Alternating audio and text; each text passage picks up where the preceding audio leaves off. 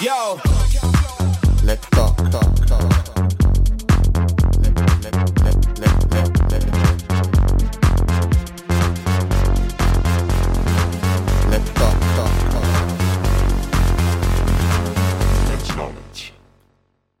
Bienvenidos eh, una vez más a una charla de LTDK. En este caso eh, es una charla de preguntas y respuestas, eh, el cual explico el formato eh, ahora que vamos a hacer, la dinámica de esta charla, que va a ser muy sencilla. La gente que está ahora mismo en directo, eh, los que nos estéis escuchando en el podcast, pues no podréis, pero para eso tenéis que venir a las charlas en directo los sábados que hacemos las charlas.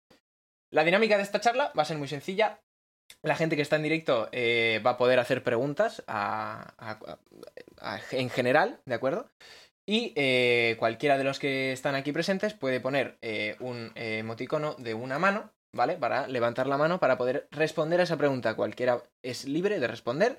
Eh, le daré tomo de palabra y se desmuteará y podrá hablar libremente y responder a la pregunta de los compañeros aquí presentes. ¿De acuerdo? Tengo una lista de preguntas previamente hecha de la gente que nos ha estado respondiendo a la historia de Instagram. Y poco más que decir. Una vez entendido esto, eh, empezamos con la charla soltando la primera pregunta. ¿De acuerdo? Y la primera pregunta dice así. ¿Cuál crees que es el factor que hace que la gente empiece a bailar? Así que quien quiera responder esta pregunta, lo dicho, pone un emoticono de una mano en el chat y yo le doy paso a responder la pregunta. ¿De acuerdo?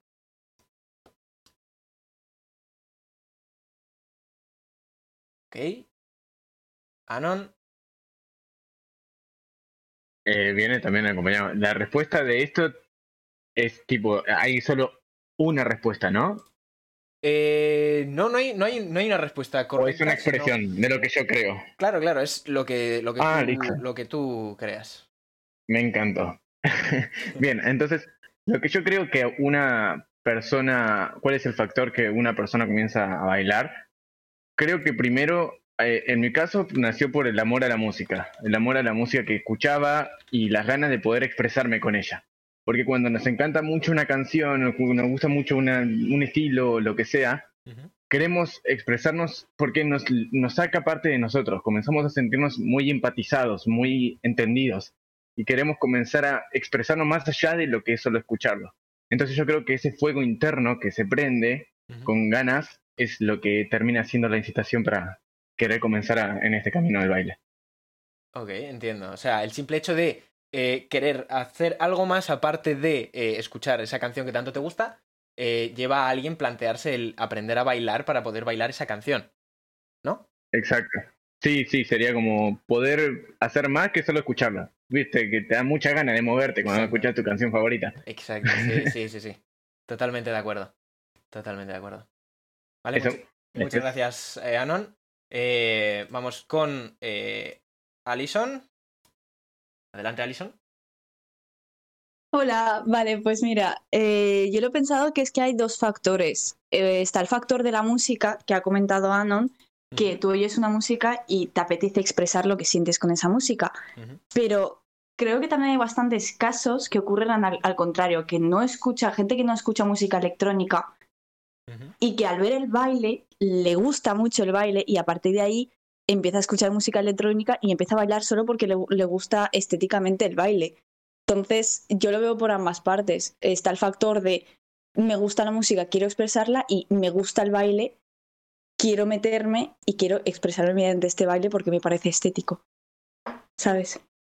Entiendo, entiendo. Y ya está. Vale, muchas gracias, eh, Alison. Eh, ¿Alguien más quiere dar su, su punto de vista sobre esta pregunta? Si no es así, yo mismo daré mi punto de vista también, porque me parece interesante esta pregunta. Sobre todo para empezar. Ok, bueno, pues doy mi punto de vista. En, en mi caso, en mi caso, yo empecé a bailar por el simple hecho de hacer algo más, aparte de moverme de un lado a otro cuando escuchaba alguna canción en una discoteca o en cualquier sitio. Y, veía vídeos de, en Instagram, en, Facebook, cuando, cuando lo usaba, cuando era más pequeño.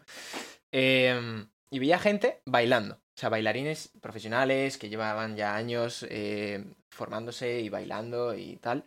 Y tenían sus vídeos y los subían a las redes y, y yo veía eso y decía, joder, ¿cómo, cómo me gustaría poder bailar así? ¿Cómo me gustaría expresarme? ¿Cómo, poder- cómo me gustaría poder bailar las canciones que a mí me gustan de esa manera? O de alguna manera en concreto. Y, y así, por ejemplo, yo me metí, yo me metí en el baile por el simple hecho de, de como ha dicho Anon hace eh, un par de minutos, eh, por el simple hecho de querer bailar eh, cierta música que no solo quedarte en ese movimiento que tenemos naturalmente, eh, sino ir más allá de ese movimiento, ¿no? Ok, eh, nadie más quiere eh, dar su punto de vista sobre esta pregunta, así que paso a la siguiente pregunta. ¿Cuál es la mejor manera de formarse, crecer y evolucionar como bailarín? Una pregunta bastante interesante, ok, le doy paso a Ruby. Hola. Hola Ruby. Ah, bueno, yo voy a hablar por mi propia experiencia, que es la de ser una persona que lleva algo más de cuatro años bailando y realmente viajé por primera vez con el baile en mente cuando llevaba algo más de seis meses y la verdad es que creo que fue un viaje que me hizo reflexionar mucho y cambiar mucho el punto de vista que tenía en cuanto al en cuanto al baile. Me explico. Ah, yo venía de de bailar en una comunidad en la que no me sentía especialmente acogido, ¿vale? Eh, la gente me parecía bastante tóxica y ahora que miro hacia atrás me lo sigue pareciendo. Esa gente ya ha dejado de bailar pero era gente que me, me hacía daño y realmente el poder viajar a Barcelona, a, porque es donde primero, donde primero viajé, eh, y ver la comunidad que había ahí y la mentalidad que había ahí, me hizo darme cuenta de que realmente eh, había otra manera de enfocar el baile. Entonces, mm, yo lo que creo que es la mejor manera de formarte como bailarín siempre es intercambiando tanto puntos de vista como mentalidades, como en general eh, compartir tu tiempo con otras personas. Cuanto más diverso sea tu círculo de, de pertenencia, es decir, yo ya eh, considero que he viajado un poco, ¿vale? Me, me queda mucho por viajar todavía como, como bailarín, porque gente, gente sobre todo pues de, de electro también, que ha viajado mucho para tanto para formarse como para conocer otras comunidades. Pues yo he viajado por España y he estado en, he estado en algunas. Y quieras o no, el simple hecho ya de hacer el viaje y que la gente esté contigo te aporta muchísimo más de lo que vas a ganar, por ejemplo, en un mes bailando con la gente de tu propia comunidad. ¿Por qué? Porque no estás acostumbrado a, a ello. Es algo nuevo, es algo que te, te cambia mucho porque cambias de aires por completo y pasas a simplemente decir, anda, pues no había, no había parado a pensar en esto o uff, eh, eh, me mola mucho cómo están manejando las cosas aquí. Entonces, mi consejo, porque por experiencia, como ya he dicho, lo, lo he probado y me ha funcionado, es viajar todo lo que puedas, compartir mentalidades, compartir puntos de vista y sobre todo compartir el baile. Y hablar y hablar y hablar. Eh, todo se resume en hablar con gente, que para eso es en parte eh, para lo que son este tipo de charlas, para que cada uno pues opine lo que, lo que quiera y así la gente pueda, pueda ver las distintas opiniones que hay. Ok, muchas gracias, Ruby. Totalmente de acuerdo. ¿Alguien más quiere responder a, esta pregunta? Repito la pregunta para los que acaban de llegar al directo. Eh, ¿Cuál es la mejor manera de formarse, crecer y evolucionar como bailarín? Si nadie quiere responder eh, a la pregunta o no tiene una opinión eh, diferente a la que ha dado Ruby, que es bastante completa, pasamos a la siguiente pregunta. todas maneras, repito, podéis dejar vuestras preguntas o dudas que tengáis sobre el baile o sobre una persona en concreto o sobre un evento, un, lo que queráis, eh, aquí en, en- en el chat eh, de Discord, donde hacemos eh, las charlas en directo. Vale, eh, Lucía, eh, te doy la palabra. Hola, Lucía. Bueno, em, hola. Eh, bueno, respondiendo a la pregunta de la mejor forma de formarse, crecer y evolucionar por parte el viaje es una de las cosas más importantes y es una que cuando la vivís en carne propia es cuando más, las- más la entendés. Como a mí me pasó cuando viajé por un torneo y también otra cosa que para mí es importante es el tener experiencia eh, tipo, por ejemplo, en los torneos, eh, por ahí no, uno no se anima a hacerlo o a- es normal, tipo cuando es tu primer torneo o en general siempre. Pero cuando ganas experiencia en eso, es como que eh, te ayuda. Por ejemplo, yo cuando participé en el torneo de cuando vinieron del tour, eh, gané un montón de cosas que antes tipo no, no había pensado o un montón de cosas eh, como cosas del baile que yo no me había dado cuenta, que las aprendí ahí viendo y, y cómo hablaban ellos y no sé, juntar experiencia, ir a eventos o conocer gente y comunidades, como dijo Ruby, es como una de las mejores cosas que te, que, te ayuda a formarte porque no es tanto la práctica eh, de bailarín, sino también conocer a la gente que te rodea, a ir a conocer a más gente y ver cómo se relacionan, es como aprender, tener experiencia y viajar. eh, es como que para mí las cosas más importantes que te ayudan a... Totalmente de acuerdo. ¿Algo más, eh, Lucía? No, no. Perfecto, muchas gracias.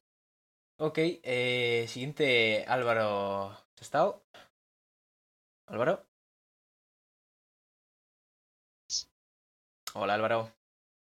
Vale, estoy muy de acuerdo con, con lo que han dicho Lucía y Rubí, pero a la hora de completarse como bailarín siempre veo un punto muy importante que casi nunca se toca y es el hecho de aprender a, a formarse solos, a entrenar solos, bailar solos.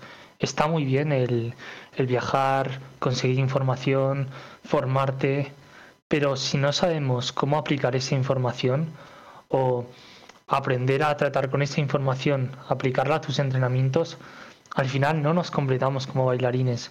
Y es algo muy importante que, que considero y que quería compartir con vosotros, porque veo que casi nunca se tiene en cuenta y, y lo dicho.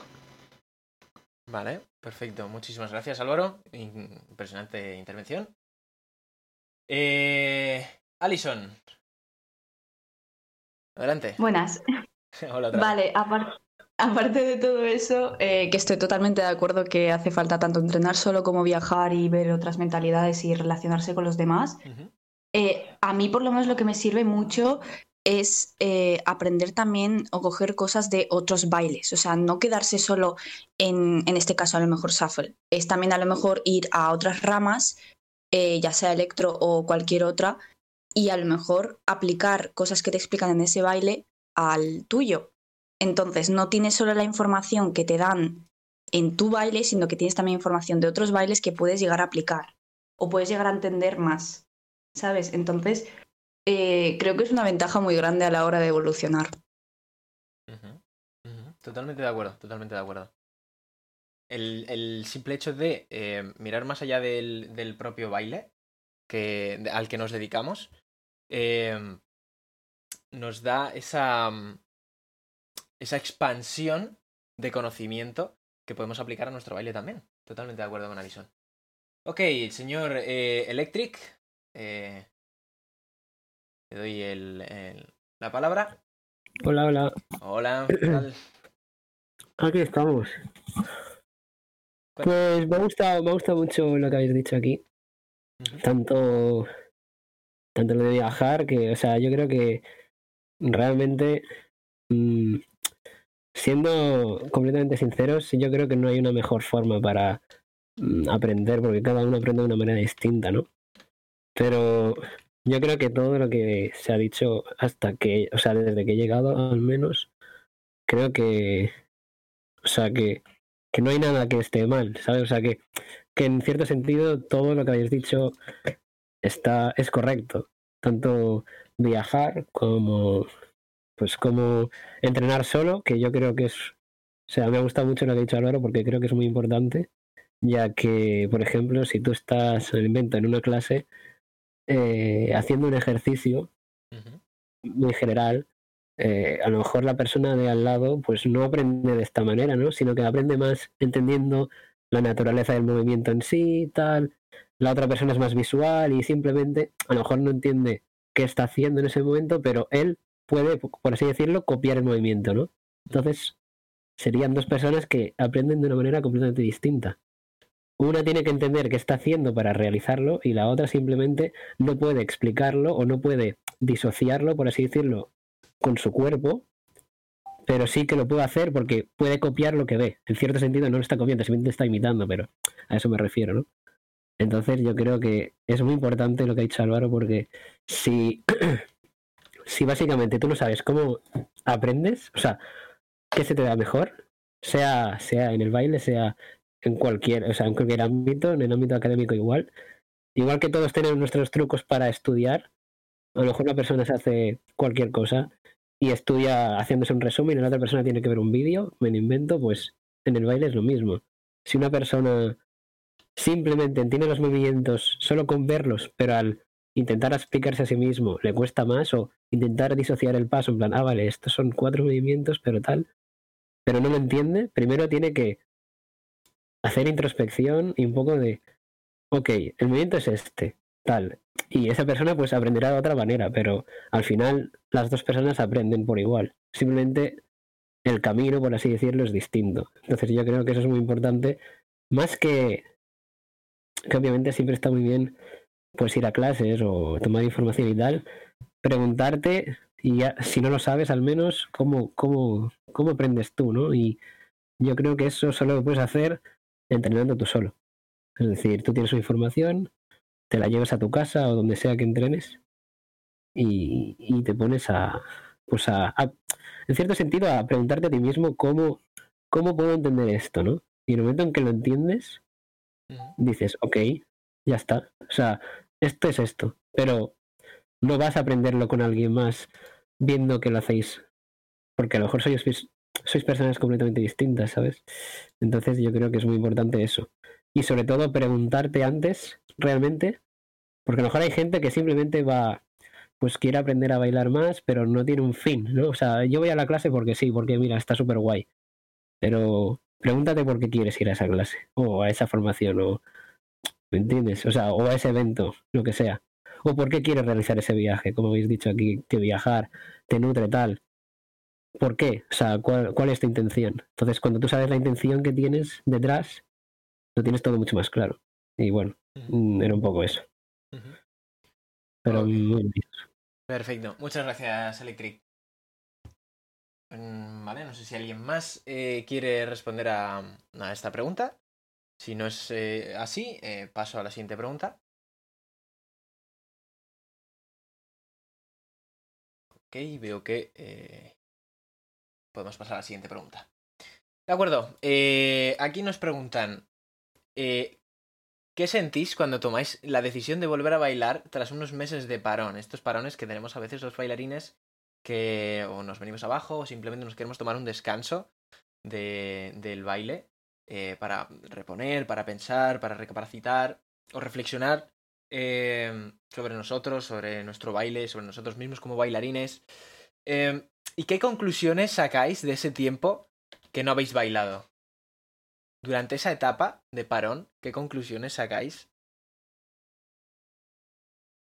de esas reflexiones? ok, vamos a ver quién es el primero en, en querer contestar esta pregunta.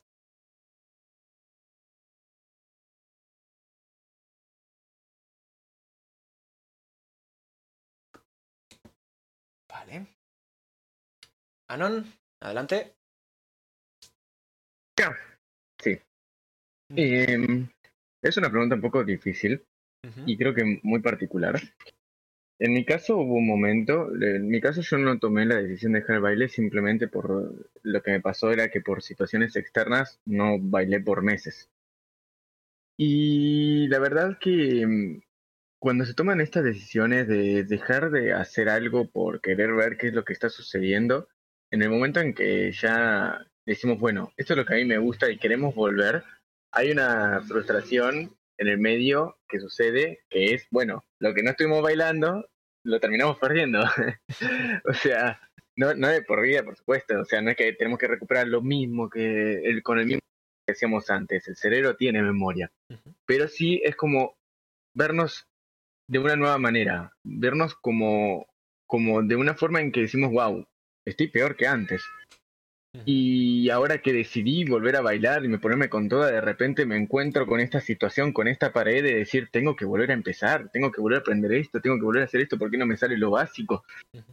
Y yo creo que para mí una de las bases es, si, necesi- si necesitamos este espacio para, para pensarlo, para ver qué es lo que realmente queremos, qué es lo que necesitamos, qué es lo que nos pasa a nosotros. Y después tomamos la decisión de, bueno, voy a seguir bailando o voy a continuar.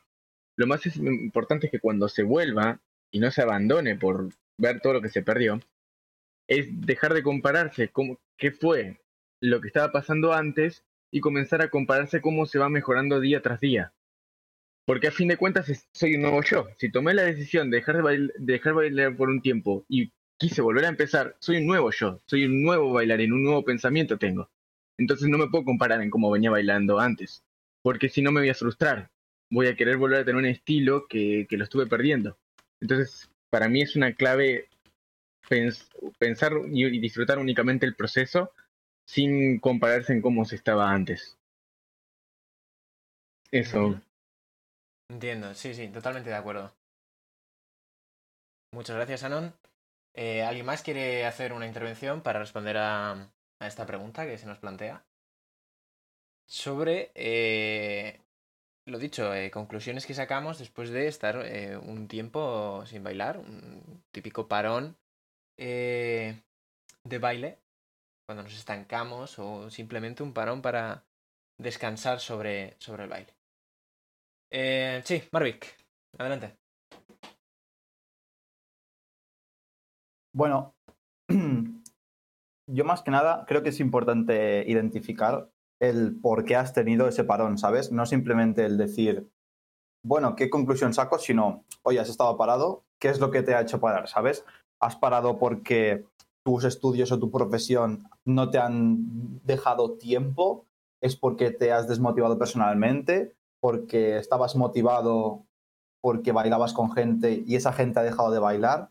Porque has perdido un evento, porque ves que no progresas, o sea, hay mil cosas por las que te puedes, por las que puede hacer que, que dejes de bailar. Yo creo que identificar la causa es muy importante y mm, intentar disminuir el, el que el baile recaiga en, en un factor externo. O sea, el que tú bailes que no dependa de que un amigo tuyo también baile o de que mm, haya eventos, porque ahora mismo no hay eventos, no hay casi nada. O ahora mismo se nota 100% quién baila porque le gusta el baile y quién baila porque simplemente porque quiere pasárselo bien con sus amigos, con gente y tal. Que, que no es nada malo, ¿eh? Pero yo creo que en, en épocas como estas es cuando más se nota la gente que de verdad eh, ama el baile y la apasiona el baile y simplemente el bailar es lo que le hace seguir.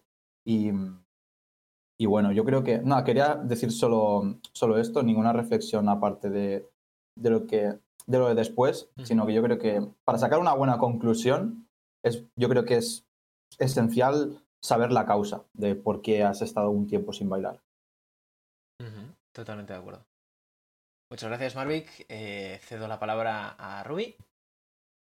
Bueno, en mi caso, yo la verdad es que he tenido bastantes veces parones, ya sea por desmotivación, por falta de tiempo. A medida que uno va creciendo, pues ah, va teniendo diferentes circunstancias que o bien le desmotivan o bien le, le dejan sin fuerzas, porque yo, por ejemplo, el año pasado tuve mi, mi primer año de universidad y me organicé muy mal, he de admitirlo, no, no fui una persona muy organizada y eso me pasó factura a la hora de tener energía y ganas de bailar, porque en mi día a día llegaba a mi casa y no tenía fuerzas y no tenía ganas de hacer nada más que tumbarme en la cama. Entonces, eh, realmente lo que muchas veces me ha, me ha ayudado a salir de ese estancamiento o de ese pensamiento de no querer bailar ha sido muchas veces, vuelvo al, al punto que, que, había tratado antes,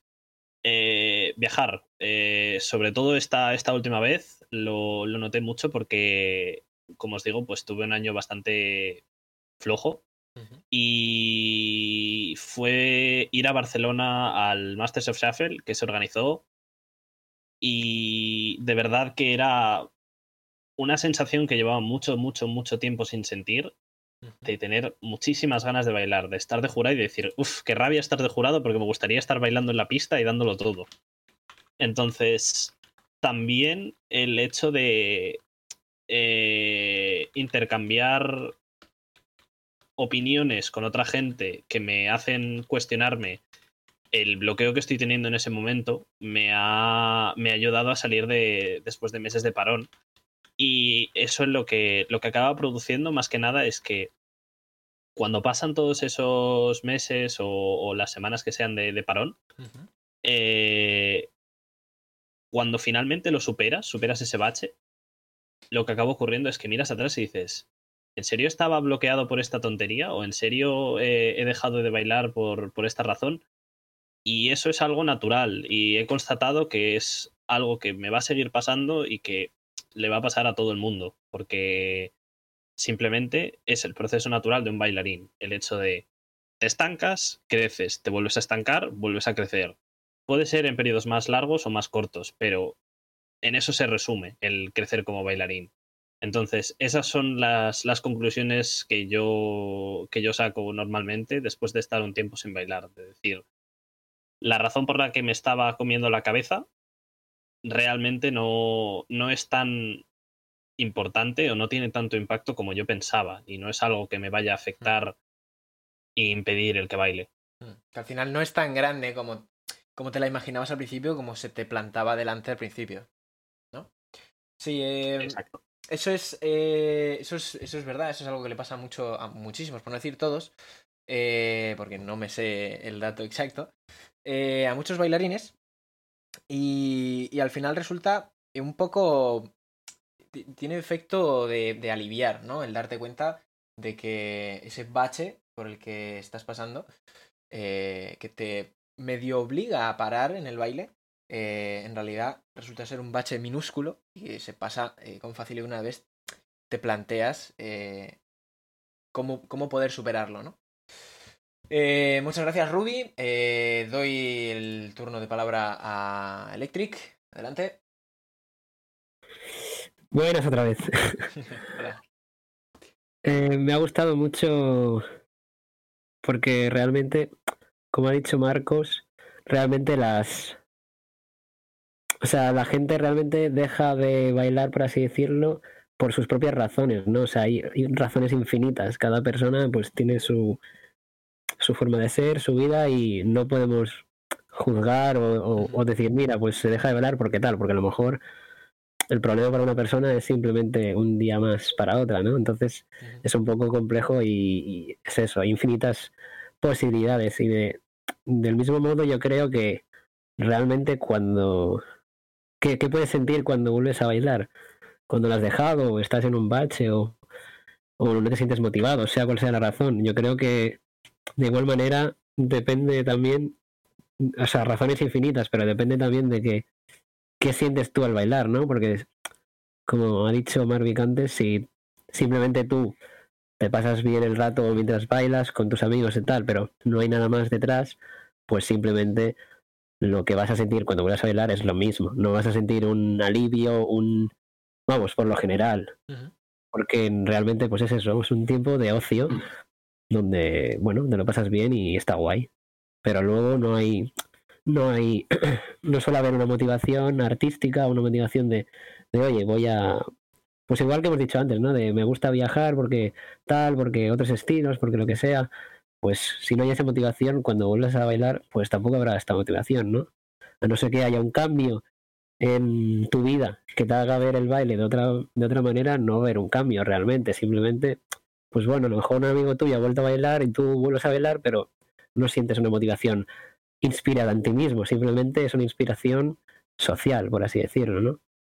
Pero yo quiero hablar un poco sobre si realmente, como ha dicho Ruby, es pues una situación en la que te sientes desmotivado por X razón, pero realmente tú estás trabajando, has trabajado mucho tu baile y te gusta bailar y lo amas, realmente eso es, creo que se tiene que ver no tanto desde un punto de vista de, Buah, o he perdido el tiempo, porque mucha gente siempre, yo me incluyo, hemos pensado, Buah, si esto lo hubiese resuelto antes, me hubiese, me hubiese ahorrado pues todo este tiempo de rayadas que he tenido con mi baile, porque tal. Entonces, eh, yo creo que eso a todos nos ha pasado siempre, alguna vez, y nos va a seguir pasando a cualquier bailarín, sea, sea del nivel que sea, sea un beginner, sea una persona que lleva cuatro años bailando, o sea una persona que lleva 25 años bailando. Yo creo que es como el día a día, ¿no? Tú puedes tener un mal día y que ese mal día evoque en que tu baile no te sientes cómodo y te baje la autoestima porque dices, uff, qué mal estoy bailando o no me siento cómodo haciendo esto, etcétera, y eso provoque que te desmotives, etcétera. Es un ejemplo, pero igual que tú puedes darte cuenta intentando, pues eso, pensar, ser introspectivo y pensar por qué estoy en esta situación, ¿no? Pues ahora que Rubio ha usado su ejemplo, ¿por qué estoy en esta situación? A lo mejor estoy desmotivado porque no tengo tiempo, tal, pero realmente si tú intentas recordar por qué bailas, es decir, lo que sientes al bailar, etcétera, no te tiene que importar. Tú simplemente todo lo que puedas dar lo das y si no no pasa nada, no esto no es una carrera. Entonces no también yo creo que centrarse en tengo un problema, reconocerlo, eso yo creo que muchas veces produce un estrés. ¿No? Produce un estrés porque pues eres una persona que le gusta bailar, eh, te lo curras, te esfuerzas, quieres llegar a más y, y esas personas que son conscientes de ese problema, porque son personas que se esfuerzan en el baile y tienen coco para ello, eh, yo creo que muchas veces se producen se produce estrés en, en lo que en lo que intentan hacer, ¿no? O sea, en lo que intentan, quiero decir, a ver si me explico bien se produce una- una- un estrés a, a sí mismos para darse prisa, para superar ese momento y decir, quiero estar bien con mi baile. Y eso produce una bola en la que cada vez, cada día, la bola en tu cabeza es más grande. Hostia, ya pasa una semana y no tal. No pasa nada, es un, es un método de aprendizaje. En cuanto pase, pasará. Pero no hay que tampoco dar muchas vueltas. Obviamente hay que ser conscientes de que si lo dejas estar, pues sí que puede llegar un día en que, oye, dejes de bailar. Pero si tú estás tranquilo, te gusta bailar y te sigues, si te sigue gustando bail- bailar y disfrutas, no va a pasar nada. Ya volverá. Yo mismo he estado X tiempo sin bailar porque por X, por Y y por la motivación tal, pero soy consciente de que cualquier día llegas, te levantas y dices, voy a poner a entrenar como si hubiese nacido ayer. ¿Me entiendes? Entonces, yo creo que es eso. Tampoco hay que forzarse un estrés. Simplemente con que seas consciente del problema, yo creo que al final todo llega a su solución si eres, si realmente eres sincero contigo mismo y disfrutas lo que hace el baile y lo que hace, produce esforzarte para llegar a un objetivo, ¿no? Yo creo que esa es la clave. Totalmente de acuerdo. Espectacular intervención de Electric. Eh, ok, ¿alguien más quiere responder esta pregunta o eh, paso directamente a, a la siguiente pregunta? Dejo unos segundos. Ok. Ok, paso a la siguiente pregunta. La siguiente pregunta eh, dice así. ¿Qué es lo mejor que os ha aportado el baile hasta el día de hoy? ¿De acuerdo?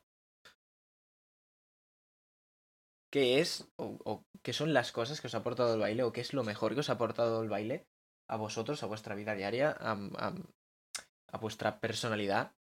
¿De acuerdo? Sí, Alison, adelante.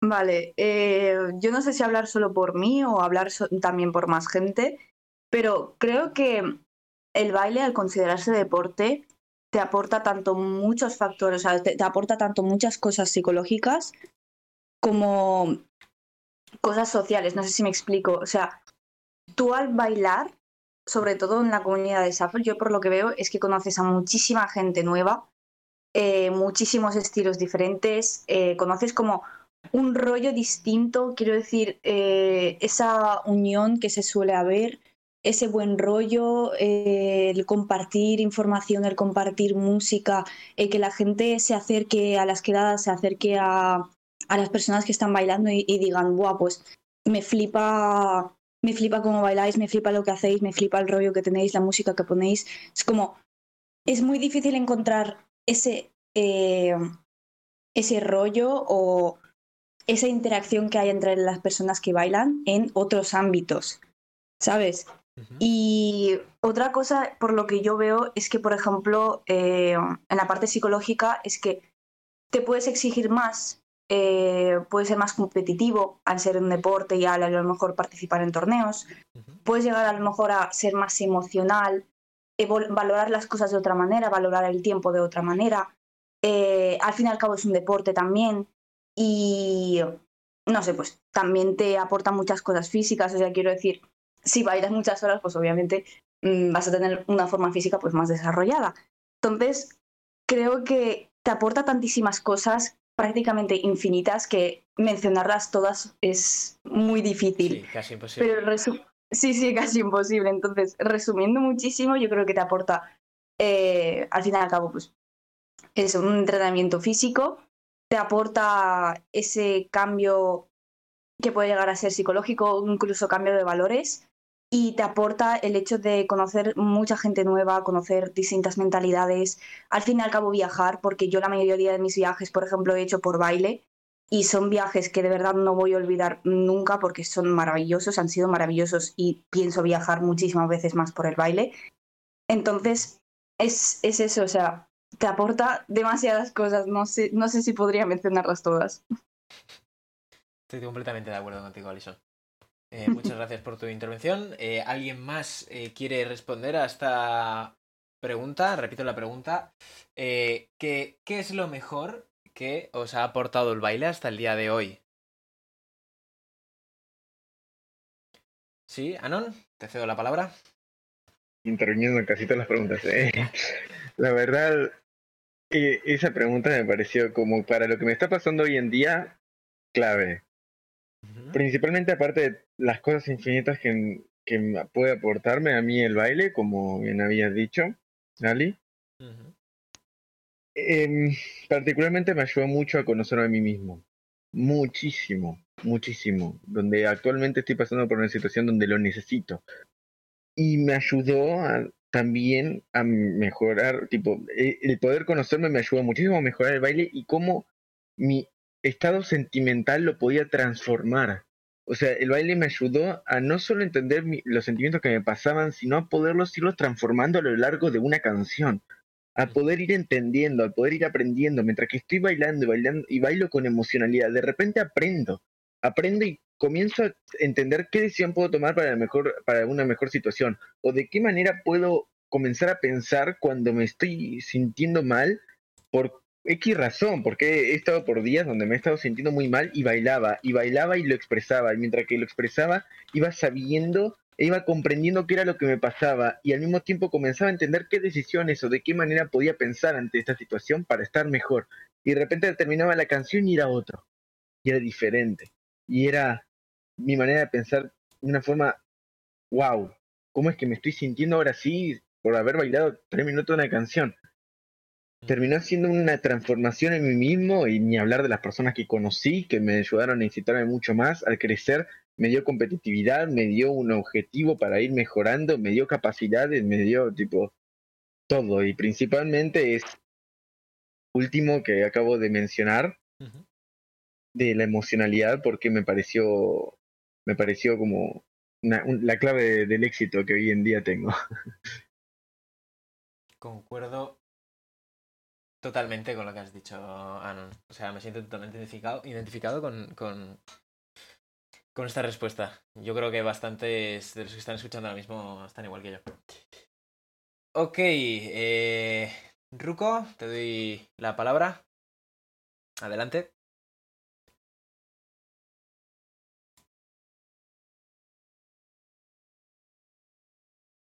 Ruko.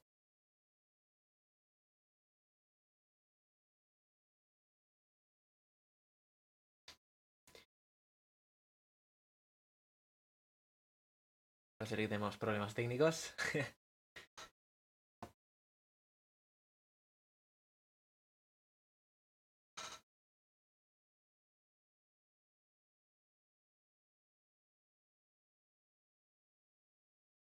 Mm, Vale. Si alguien más quiere eh, dar su punto de vista, opinión o respuesta a esta pregunta, eh, es libre. Y también recuerdo a eh, la gente que nos está escuchando ahora mismo en, en directo, en esta charla, que puede dejar sus preguntas en el chat de Discord para yo irlas recopilando e irlas eh, soltando a lo largo de la charla. ¿De acuerdo?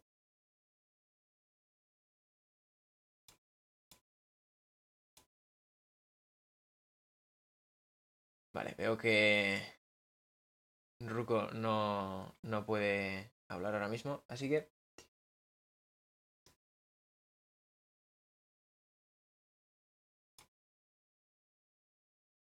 Ok, pasamos a, a Regles. Regles, cuando quieras puedes hablar.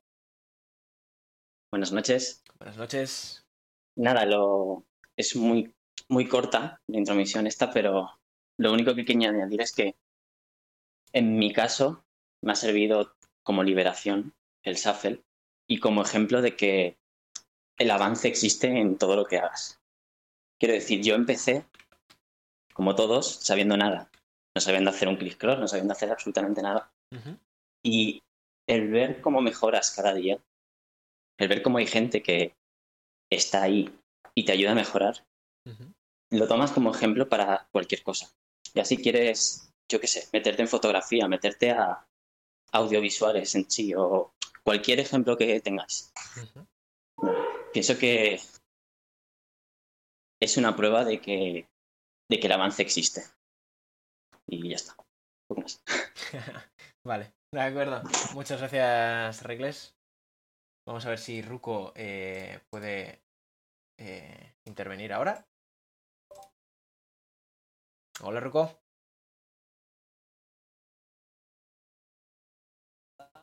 Hola, Ruko. ¿Qué tal?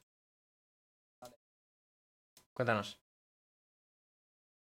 Eh, a ver, yo quería comentar, no sé si alguien la de la charla, pero el baile lo que más me ha dado psicológicamente es conocerme a mí.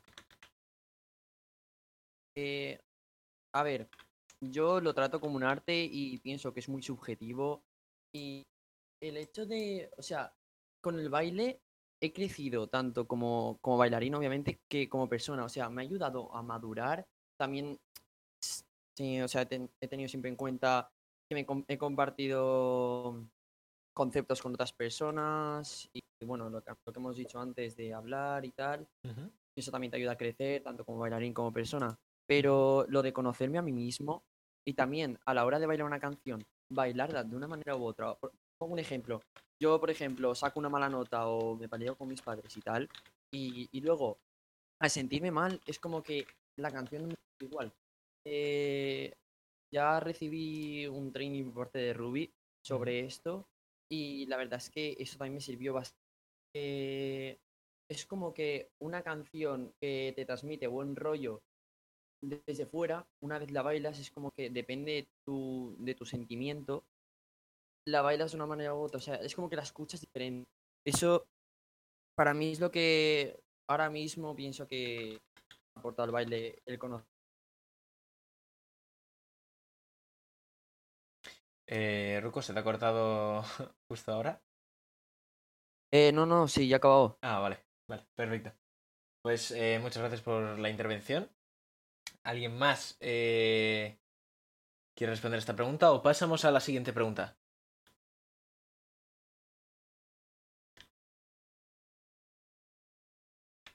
De acuerdo. Eh, pasamos a la siguiente pregunta. Eh, la siguiente pregunta eh, nos la habéis eh, puesto bastante. Es una pregunta común entre la gente que nos sigue en, en. Eh, y es básicamente cómo se llegó a crear o a, pensar en crear lo que hoy en día es LTDK. Eh, ¿Qué fue lo que nos motivó o qué fue lo que pensamos el momento de decir vamos a crear eh, algo para, eh, para los bailarines? Esto, eh, algo falta aquí. Y le voy a dar paso a Ruby para que explique cómo se creó el ETDK. Adelante, Ruby. Esta, esta creo que solo la podemos responder unos cuantos, ¿eh? Ya no, Sí. no, no puede estar en los demás, pero bueno. Eh, a ver, voy a contar un poco cómo fue la, cómo fue la historia, que creo que es bastante divertida, ¿vale? Eh, la idea del proyecto del ETDK surge originalmente de hace más o menos año y medio, un poquito más, año y siete meses, ¿vale? Eh, a la altura de, de la TSL de, de 2019. Entonces, lo que ocurrió, ¿vale? Fue después del torneo, nos fuimos a, a comer a un, a un kebab, ¿vale? Y estábamos unos cuantos reunidos. eh, estábamos Tommy, eh, Álvaro, Eka, estaba yo y creo que alguna persona más, pero ahora mismo no, no recuerdo quién era. Y estábamos hablando, ¿no? Tal, de, Buah, pues qué guay el evento, tal, una pasada, eh, súper divertido, me lo he pasado genial, bueno, todo súper buen rollo, todos muy felices, muy contentos. Y no recuerdo exactamente cómo, cómo llegamos a, al tema, pero empezamos a hablar de cómo, de cómo la gente de fuera, que no podía venir a estos eventos y demás, y que no podía disfrutar de estas experiencias, pues que qué pena que era que no, que no pudiera aprender como, como estábamos aprendiendo nosotros, ¿no? Porque claro, era acabar el evento y decir, uff, si es que eh, me voy a casa con la cabeza llena de conocimiento y habiendo aprendido muchísimas cosas. Entonces, eh, empezó ahí la, la semilla de la idea y claro, empezamos a hablar, empezamos a hablar y no, no recuerdo exactamente a quién, de- a quién de los cuatro eh, se nos ocurrió la idea, pero dijimos, oye, ¿y si hacemos un servidor donde podamos ayudar a esa gente que no se lo puede permitir, ya sea por la distancia o por falta de tiempo, por falta de dinero, o por la razón que sea, que no puede acudir o no puede formarse de, de la manera en la que estamos haciendo nosotros. Entonces, la idea como que se quedó un poco en el aire de, guau, sí, estaría muy guay y tal. Y luego eh, vino el intensivo de, de verano de, de Shuffle Showcase en 2019 también. Y pues ahí fue otra vez el decir, joder, es que formaciones así están muy bien y de verdad que, que sirven un montón. Entonces, qué lástima que no, que no podamos compartir esto. Entonces, nuevamente le volvimos a dar una, una vuelta y decimos, oye, ¿y si, ¿y si lo hacemos nosotros? Si en vez de tanto, tanto decir que estaría bien y esperar a que alguien lo haga, lo hacemos nosotros. Y pues fue un proceso que, no te voy a mentir, mm, tardamos en hacerlo, ya sea por, por pereza o, o por lo que fuera, pero no, Sí, no nos- fuimos los nos más, los más veloces, pero realmente es algo de lo que estoy muy orgulloso, muy contento de que, de que esté saliendo y el ver aquí a no sé cuántos somos, pero bueno, las 12, 15 personas que somos aquí reunidas, eh, simplemente hablando de baile, ya para mí es todo un logro. El que haya gente de Argentina y de distintas partes del mundo me, me encanta porque es algo muy bonito el decir que un proyecto que ha nacido con el objetivo de ayudar a gente realmente está llegando a esa gente y les está haciendo haciendo posible el hecho de que puedan aprender lo mismo que estábamos aprendiendo nosotros. Y luego, esto aparte, eh, yo he de decir que, que la idea también nace porque yo al ser de Madrid, eh, que bueno, para quien no lo sepa, pues no está precisamente cerca de, de Barcelona. eh, obviamente, si me lo comparas con Latinoamérica, pues está bastante cerca, pero sigue estando a seis horas, seis horas de transporte. Entonces, no es algo que me pillara especialmente cerca. Y yo, una de las cosas que más disfrutaba cuando cuando llevaba menos tiempo bailando y como más aprendía era precisamente en charlas de Discord que tenía pues con, con Chuflis o con Marvick o con la gente de Bilbao, eh, en las que pues simplemente nos dedicábamos a hablar. No era de ninguna temática ni nada, sino que simplemente nos poníamos a charlar, oye, tal, y eh, ha, salido esto, ah, ¿y tú qué piensas de, de- de esto otro? Y yo esas cosas las disfrutaba un montón, o sea, era quedarse dos, tres horas hablando y decir, ¡buah! Es que se me, han, se me han pasado volando y además me lo he pasado súper bien. Eh, estoy aprendiendo muchísimo y realmente creo que es algo, pues eso, que creo que es muy bonito el, poder ofreceros cosas así y me hace, me hace muy feliz. Entonces espero que el proyecto pueda seguir creciendo y os pueda seguir ayudando. Un abrazo. Muchas gracias, Rubí. Y por supuesto que vamos a seguir creciendo, porque cada, cada mes que pasa somos más gente en el servidor, cada mes que pasa somos más gente en SoundCloud escuchando nuestros podcasts. Y eh, cada mes que pasa estamos creciendo más como comunidad y acercando y uniendo a bailarines de todas partes del mundo. Eh, dicho esto, eh, pasamos a la siguiente pregunta, ¿de acuerdo? Y la siguiente pregunta es, ¿cuál es la próxima comunidad que te gustaría visitar y por qué? Como bailarín, yo por ejemplo, que soy de Bilbao, durante estos años que llevo bailando, llevo bailando dos años actualmente, dos años y medio, eh, me he movido por comunidades como pueden ser Madrid, Barcelona, eh, comunidades eh, pegadas a Bilbao como pueden ser Donosti y Vitoria, eh, pero sí que es verdad que me gustaría moverme muchísimo más, tanto a nivel nacional, eh, como por ejemplo ir a, Valencia, ir a Asturias, ir a, Zaragoza, ir a Pamplona, ir a, a An- Andalucía, a Sevilla, a Islas Baleares, que conozco un mogollón de bailarines de todas partes de España que hemos coincidido en, en ciertos eventos, como pueden ser en Barcelona o Madrid, y eh, me gustaría conocer sus comunidades, porque me parecen gente que me puede enseñar eh, muchísimo y me pueden ayudar a crecer como bailarín muchísimo. Entonces, eh, lanzo esta pregunta para quien quiera responderla, de qué otras comunidades os, os gustaría visitar, conocer o, o simplemente estar allí y compartir información y disfrutar de, de esa compañía. Y eh, le cedo la palabra a Alison. Adelante, Alison. Oli. Hola otra vez. Pues a ver, personalmente, eh, a ver, a nivel pues de, de España y tal, a nivel nacional, he ido muchas veces a Madrid, pero muy pocas veces a Barcelona. O sea, literalmente a Barcelona creo que habré ido una o dos veces.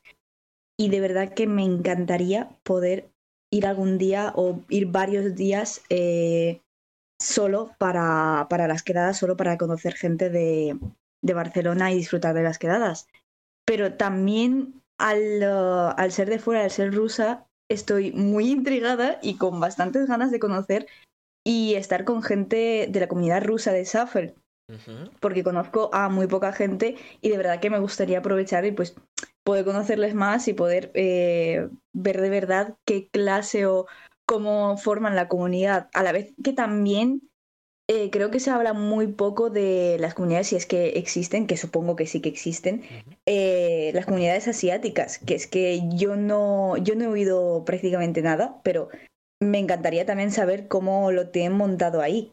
Y bueno, obviamente, pues también Latinoamérica, no sé, yo creo que no excluiría ninguna comunidad, pero personalmente tengo mucha curiosidad pues por Barcelona y por la comunidad rusa. Y así como, como pregunta personal que te lanzo a ti, eh, ¿mantienes contacto o tienes contacto alguno con algún eh, bailarín ruso? Pues a ver, eh, mantengo contacto con un par de bailarines porque los conocí en la TSL de 2019, Sí. Pero vamos, es un contacto mínimo, o sea, reaccionar historias, eh, a- hablar a lo mejor de la TSL Ajá. y poco más, la verdad. Pero es lo que digo, que a mí me encantaría ir y estar pues presencialmente con ellos, no solo en la TSL, sino también en las clases que, que hacen allí. Estupendo. Genial. Muchas gracias. Eh, le doy el- la palabra a Marvik. Adelante. Bueno, esta es pregunta que más que para decir eh, a dónde te gustaría viajar, creo que es más para reflexionar eh, ¿cuánto, ¿cuánto de tu baile te falta por conocer? Porque influye mucho que es que dependiendo del, del lugar, de la comunidad en la que, en la que se, se baila, se baila de una manera muy diferente, se, se, se enfrenta al baile de una manera muy diferente y la perspectiva es muy diferente. Por ejemplo, yo lo, yo lo, he, vis- lo he vivido porque he estado en casi todas las comunidades de España, en muchas de Latinoamérica, he estado también en Rusia y, y el cambio es brutal. O sea, cuando te plantas allí y ves que sí, son, son más bailarines, son tal, pero como lo hacen todo diferente, o sea, te quedas como enamorado porque es algo tan diferente que no estás acostumbrado a ver que, que, sea, que te quieres quedar ahí, quieres aprender más y, y yo creo que eh, lo guay de, de viajar eh, y conocer comunidades fuera de la gente que puedas llegar a conocer, a, a nivel personal de relaciones, es todo lo que puedes llegar a aprender de baile simplemente por ir y que te pongan delante algo muy diferente a lo que tú no estás acostumbrado. O sea, yo, mis, mis próximos destinos de, de baile, obviamente, no digo que no vayan a haber otros, pero mis principales son, por ejemplo, ciudades de Estados Unidos, porque ahí la gente baila bastante diferente a lo que estamos acostumbrados a ver en, en comunidades hispanohablantes, porque España y Latinoamérica tienen un parecido bastante grande cada vez más. Y, y Asia, tío, en Asia van locos. O sea, hay muchísima gente, va- van a su bola, o sea, porque son asiáticos y no hablan inglés ni, ni nada más, Ajá. y van a su bola. Pero yo sé que hay, por ejemplo, en China hay mucha comunidad, en Japón también hay comunidad, y yo, vamos, y me vuelvo loco por ir a estos sitios. China, Estados Unidos, bueno, China, Asia en general, comunidades donde haya bastante gente, porque es que además en Rusia, cuando fui, vinieron bailarines chinos y, y es súper guay porque bailan tan diferente y bailan... o sea, es que hay gente que tiene cosas perfeccionadas que aquí estamos trabajando, pero no se dan cuenta porque quizás no lo han trabajado, ¿sabes? O sea, es como un mix de, Buah, quiero hablar, quiero preguntarle cosas a este, pero no sabe a lo mejor cómo lo ha hecho o, o lo, o lo sabe, pero por el idioma no nos podemos explicar. Y es algo que se disfruta muchísimo porque o sea, que no te lo pasas bien hablando con chinos o con rusos que no te entienden. Pero, pero yo creo que eso, el, el intercambio cultural de, de, los de, de donde vayas a bailar, yo creo que es eh, lo más importante porque es que nutres tu baile de una manera increíble. Y yo creo que es, hay, hay que ir a buscar eso. O sea, si quieres progresar en el baile, creo que tienes que ir a buscar eso. Buscar gente que baile diferente a ti, comunidades que bailen muy diferentes a ti, y porque bailen diferentes, no decir, no, estos no bailan como a mí me gusta tal, sino pu- puedes tener cosas que aprender. Si luego no te gusta o, no, o ves que no, no lo quieres aplicar, no lo apliques, pero yo creo que eso es lo más importante. Para mí, destinos, sitios que bailen muy diferente y culturas diferentes, porque es lo que más te nutre. Genial. Estupenda intervención de Marvic. Eh, le cedo el turno de palabra a Electric. Adelante, Electric. Bueno, eh, a ver, la verdad es que hay tantas comunidades en las que, o sea, es como un pozo sin fondo de sabiduría, ¿sabes? Que realmente es como volver, yo volvería siempre a mis favoritas, al menos en las que más he aprendido y mejor me he sentido. Pero por por tener como una comunidad en la que sí que me gustaría no solo visitarla, sino como sumergirme, ¿no? O sea, estar una temporada larga para conocer realmente qué, o sea, de dónde viene todo y cómo surge todo, es la de Nueva York. Porque, o sea, básicamente es donde, o sea, es donde se cocina todo, ¿no? Y donde se, realmente donde aún se sigue cocinando todo, por así decirlo, aunque, pues Estados Unidos ahora mismo, pues sí, tiene otros estilos más, por así decirlo, de moda y tal, pero es que es, realmente es la cuna de el 95% de los bailes urbanos que puede haber, o al menos ha influenciado a todos. No todos nacieron ahí, pero sí que ha influenciado a todos. Me gustaría mucho tocar Nueva York y realmente, pues tanto porque los OGs son de ahí, de muchos estilos de danza urbana, como, pues no sé, eso, la cultura underground y todo eso. Y también me gustaría mucho visitar, pues, la costa oeste, pues ya sea San Francisco, ya sea Los Ángeles, etcétera, para la cultura funk y básicamente la cultura, la cultura del popping. Porque, no sé, esa, es como, en el mismo país hay como, bueno, al menos yo lo veo así, eh, como dos, como dos estilos completamente distintos. Sí que es verdad que el hip hop siempre se ha reconocido por peace and love y compartir, pero realmente en el buen rollo de la música que surgió de los estilos funk, pues no sé, es como es como un rollo que, no sé, o sea, te trae buenas vibras, ¿no? Y te, y te, y te mola, o sea, disfrutas bailando, aunque pues no sé, aunque no estés acostumbrado, si no estás acostumbrado a escuchar esos estilos, es como te da buen rollo esa música ya solo de por sí escucharla. Y esas dos, esas dos comunidades me volaría mucho conocerlas en profundidad. Y así, por decirte algo que realmente estaría interesado y sería curioso, sería la cultura de la danza en Japón. La verdad es que tiene buena pinta y hay putos bestias y putas bestias ahí que, o sea, no sé, o sea, no sé cómo, no, no he llegado a, o sea, ojalá hubiera ido, pero no he llegado a realmente preguntar a algún bailarín de allí cómo entrenan o cómo saber cómo entrenan. Tengo una ligera idea porque alguna gente de Japón sí que me ha dado alguna, alguna clase y tal, pero es como, ahí desde tan pequeños son tan bestias que es como intriga de, wow, cómo llegan a ser tan putas bestias, la verdad. El, el- el cómo lo hacen, ¿no? Sí, o sea, ¿qué han hecho? ¿Sabes? ¿Qué han hecho con 15 años para... O sea, no para sé. ser o así, sea, para bailar así. ¿eh? O sea, ¿qué, qué, qué- no sé, ¿qué comen? no sé, es una puta locura.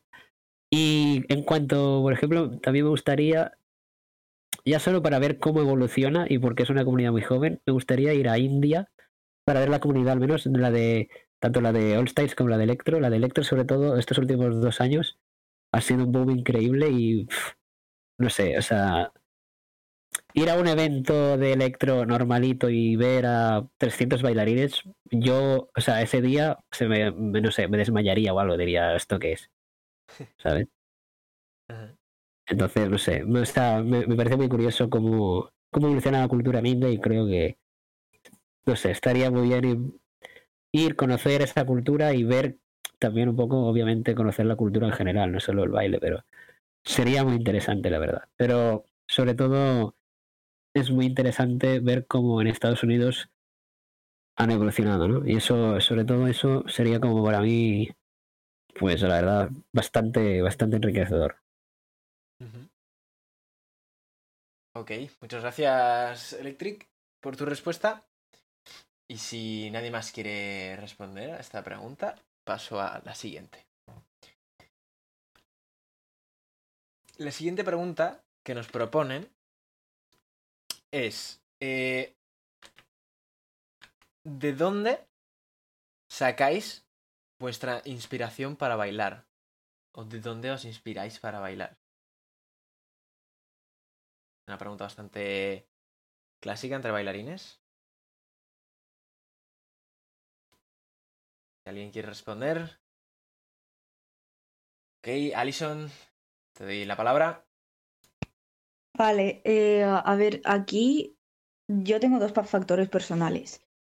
El primero es el factor emocional, o sea, depende de cómo me sienta emocionalmente, es de la manera que voy a bailar. Entonces, obviamente está conectado con que si me siento mal voy a bailar de una manera, mm, pues, en concreto, y si me siento muy motivada o me siento muy bien, pues a bailar de otra manera. Eh, pero, sin duda, lo que está por encima de eso es la música. O sea, no soy capaz de bailar música que no llego a sentir del todo. sobre todo últimamente que tengo muchos bloqueos, necesito música sí o sí eh, nueva, melódica o que me motive, música nueva con patrones distintos, eh, um, porque es, es eso lo que me motiva, la música, lo que me transmite la música. Entonces, mm, no sé, por ahora es eso. Lo que me transmite y los nuevos temas que encuentro. Vale. Muchas gracias, Ali. Eh, McFlyart, MC Flyart, te doy la, la palabra. Muy buenas a todos que están por aquí eh, un poco como ahí escuchándonos. Eh, yo la verdad es que, o sea, en todo lo que llevo tiempo de bailarín, o sea, nunca he tenido como ese tip de una referencia concreta. Es cierto que me ha gustado ciertos tipos de bailarín y me ha inspirado mucha gente.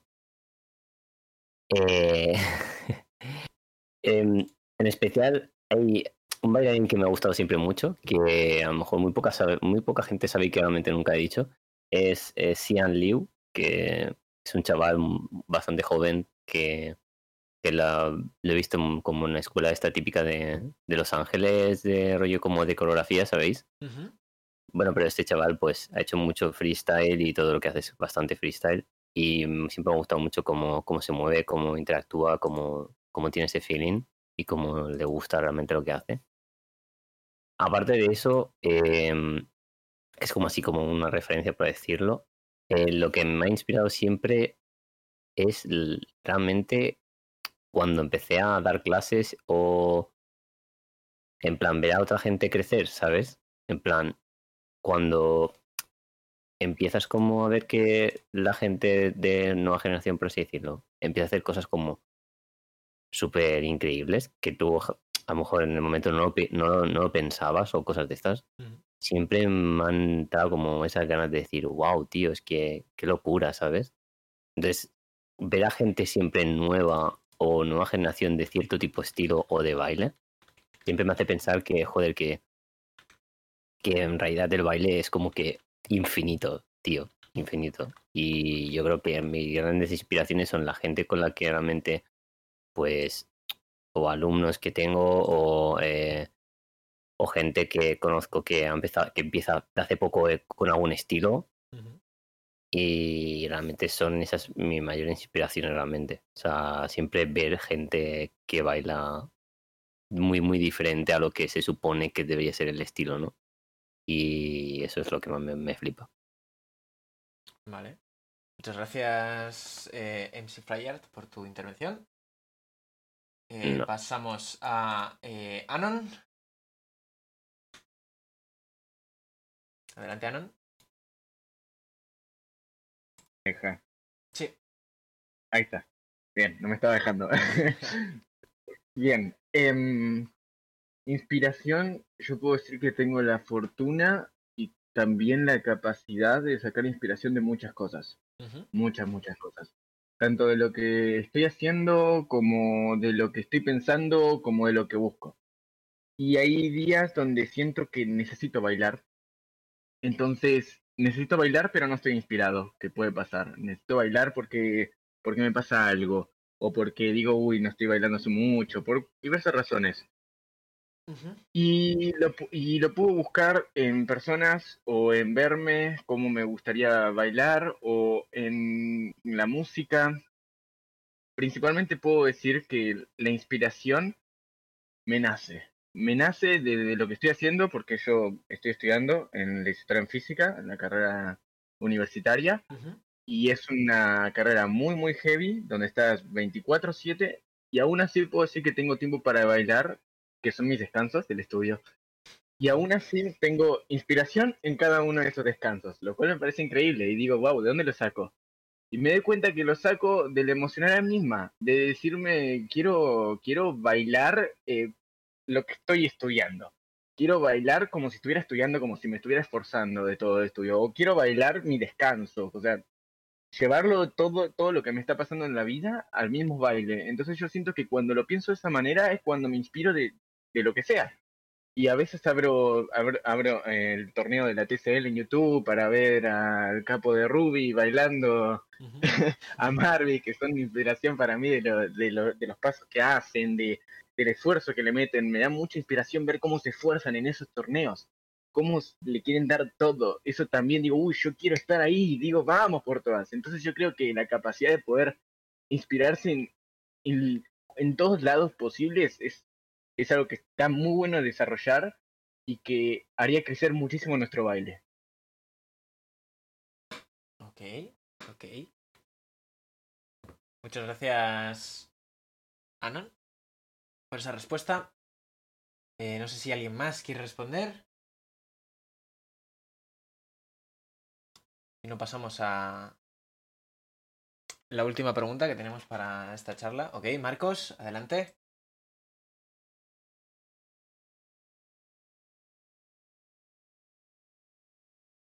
Ok. Em, para dentro de la inspiración, yo creo que cada uno es, es uno muy personal, ¿vale? Y, em, y en mi caso, como, bueno, como somos bailarines, pues yo creo que, em, que va muy ligado a la música, al menos en mi, en mi caso, porque yo, eh, en mi trayectoria, yo empecé antes en el mundo de la música que en el mundo del baile. Y, mm, y como que eh, siempre a mí el mundo de la música me ha motivado a hacer algo más. Pues yo empecé tema DJ y tal, y luego al final pues lo transicioné y bueno, lo transicioné. Luego empecé, empecé a llevarlo por, por la vía del baile y a mí la música siempre es algo que me, que me, que me acompaña en, en, en- en emociones, ¿sabes? Yo, yo asocio mucho eh, mis etapa- etapas que paso a canciones o a, a moods que me transmiten según qué canciones. Entonces yo siempre intento jugar eso a mi favor, intento conocer qué tipo de canciones me hacen estar eh, en un mejor eh, un- en un mejor modo, ¿vale? Por ejemplo, si un día pues estoy más pensativo o tal, pues quizás eh, mi música para bailar pues es más tranquila, más tal. Entonces yo como que dentro de la, del- de la, de la música encuentro muchísima motivación porque me he sabido buscar como ese, ese condicionante o s- he, he podido distinguir qué música me condiciona más a motivarme o a, o a, cualquier otra cosa. Y, y luego, eh, en, cuanto a, en cuanto a baile se refiere, mi caso es como un poco raro porque, o sea, yo nunca he sentido como que haya visto un bailarín que haya dicho, "Buah, me inspira demasiado. Sí que he cogido ideas de gente y tal, pero yo, o sea, todavía no siento que he dado con un bailarín que de eso que te quedas embobado y dices, buah, tío, me motiva increíble o me inspira tal. No, no sé por qué. Pero, o sea, veo bailarines muy buenos y... Pero nunca acabo de encontrar como esa motivación o esa inspiración en, en más gente, ¿sabes? Como que encuentro más cuando, cuando trabajo conmigo, conmigo mismo. Y esto lo digo con el último punto que quiero decir. Y es que um, eh, yo, una de, las, una de las formas que más consigo inspiración, innovación y creatividad y cosas nuevas es eh, imaginándome a mí mismo haciendo cosas que todavía no se han hecho. Es decir, yo hago mucho cuando quiero entrenar o cuando quiero sacarme eh, algún paso nuevo, lo que sea, me imagino, eso me imagino estando como en, en una pista de baile, ya sea en, un torneo o entrenando o donde sea, y, eh, por ejemplo, quiero sacar algo del suelo, pues me imagino en el suelo haciendo algo, pero eso que dices, espectacular, ¿sabes? Esto no se ha visto nunca, esto es increíble. Y luego ya de ahí digo, vale, ¿cómo puedo plasmar esto? Pero el, el hecho de imaginarme a mí y verme yo visualmente haciendo eso nuevo, pues es como que al, al tener ese proceso en tu cabeza, eso es posible, es real, entre comillas, porque tú ya lo has visto hacer, ¿sabes? Y es como que creo en mi mente una imagen, pues eh, podría ser mía, podría ser de cualquier otra persona, pues lo hago conmigo, haciendo algo nuevo que no se ha hecho, y luego eso pasa, pasa a realidad porque yo cojo y luego veo cómo lo puedo hacer. Entonces, eso es algo que a mí me funciona muy bien y me sigue funcionando. O sea que si alguien lo quiere probar y le funciona bien, adelante, pero A mí, no, ya digo, me funciona muy bien. Y tanto en baile como en otras cosas, ¿eh? con cosas a nivel personal que quieres conseguir y tal, el, el- verte consiguiéndolo o haciéndolo te, te- quita como esa, esa barrera de, de imposible o de, o de difícil de conseguir. Vale, muchas gracias, eh, Marvick. Eh, ¿Alguien más quiere contestar esta pregunta o pasamos eh, directamente a la pregunta final?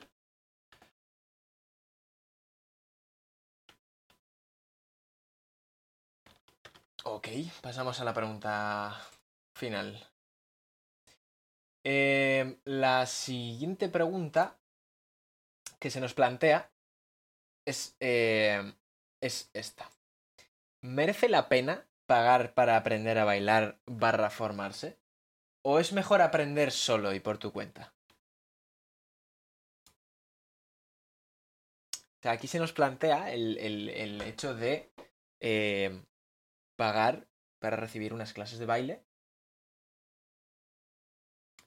o em, aprender solo o de otra gente en, la propia calle o en eh, cualquier otro sitio con gente sin tener que, que pagar para aprender a bailar. Así que le voy a pasar eh, la palabra a Alison. Alison, adelante. Vale, pues por experiencia personal, mm, yo creo que merece muchísimo la pena, porque hay herramientas que tú solo no te podrás sacar y siempre necesitamos algún empujón, alguna ayuda, alguna pista y lo que tú a lo mejor puedes tardar mm, semanas, meses, años a lo mejor en entender o en ah, pensarlo o en que se te ocurra por tu propia parte o, en, o incluso en descubrirlo por otras personas, eh, pues te, ahorras todo ese tiempo en, en esa clase o en esas clases que te van a dar. Porque es lo que digo, son herramientas que realmente te, te, ayudan, te, te ayudan a reflexionar, a sacar tus propias herramientas eh, a partir de esas. Y al fin y al cabo, pues es un ahorro de tiempo, creo yo. Entonces, eh, es como una guía que tú puedes luego usar a tu favor y de la manera que tú quieras. No es una clase que simplemente te dice, pues tienes que hacer esto y ya está. No, son clases que eh, realmente reflexionas y dices, vale, pues ya tengo las cosas más ordenadas, eh, tengo pues mis apuntes o lo que sea, y a partir de ahí tú tienes más herramientas sobre las cuales, son, son herramientas bases sobre las cuales vas a eh, trabajar por tu parte y ayudar a trabajar a los demás. Ok, muy buena respuesta. Eh, doy el turno de palabra a Álvaro. Álvaro, adelante. Vale. Respuesta. ¿Merece la pena pagar? Sí. ¿El que pagues por ir a clases te va a hacer avanzar? No. Lo importante cuando, cuando te decidas a tomar clases es que si te apuntas a unas clases y pretendes que esas clases van a hacer magia y que te van a hacer bailar al momento increíble, es cuando, cuando uno se equivoca. Porque si tú te apuntas a unas clases y, y no tienes un motivo como para apuntarse a esas clases, una como unos objetivos a largo plazo, en plan, yo me apunto a estas clases porque quiero conseguir algo. El motivo principal suele ser quiero aprender. Pero si tú luego vas a clases, cuando llegas a casa, no pones en práctica lo que haces en las clases, es cuando igual realmente no te merece la pena apuntarte, porque estás en una clase y ya está. Entonces, siempre y cuando esté ese trabajo detrás, después de las clases, sí que sí que merece la pena. Ok, o sea, el simple, el simple hecho de eh, pagar no te va a hacer eh, pasar de bailarín a super bailarín de, la noche a la mañana. Hay eh, un trabajo detrás eh, personal eh, para seguir avanzando y desarrollando, desarrollándote como bailarín. Muchas gracias eh, Álvaro por esa intervención. Voy a darle el turno de palabra a Marcos. Adelante, Marcos. Bueno, yo creo que son dos cosas que van muy de la mano. El pagar por clases y el, el luego aprender y trabajar solo, yo no creo en que una funcione sola, sino que tienen que ir eh, de la mano. O sea, puedes llegar a aprender algo solo, pero va a ser un proceso muy, muy, muy lento. O sea, si de verdad aprendiendo solo, ¿eh? O con gente que, que tampoco tenga información, porque si tú estás entrenando con gente en la calle y esa gente tiene información y te va enseñando, es como si est- estuvieras haciendo clases, ¿sí? Entonces sería un poco lo mismo, pero sin estar pagando porque estás con amigos. Pero a lo que voy, si tú coges, si tú pagas por unas clases, o sea, 100%, si tú pagas por una formación, vas a, va- vas a aprender. Porque si, si la información es de interés y es de valor, vas a aprender.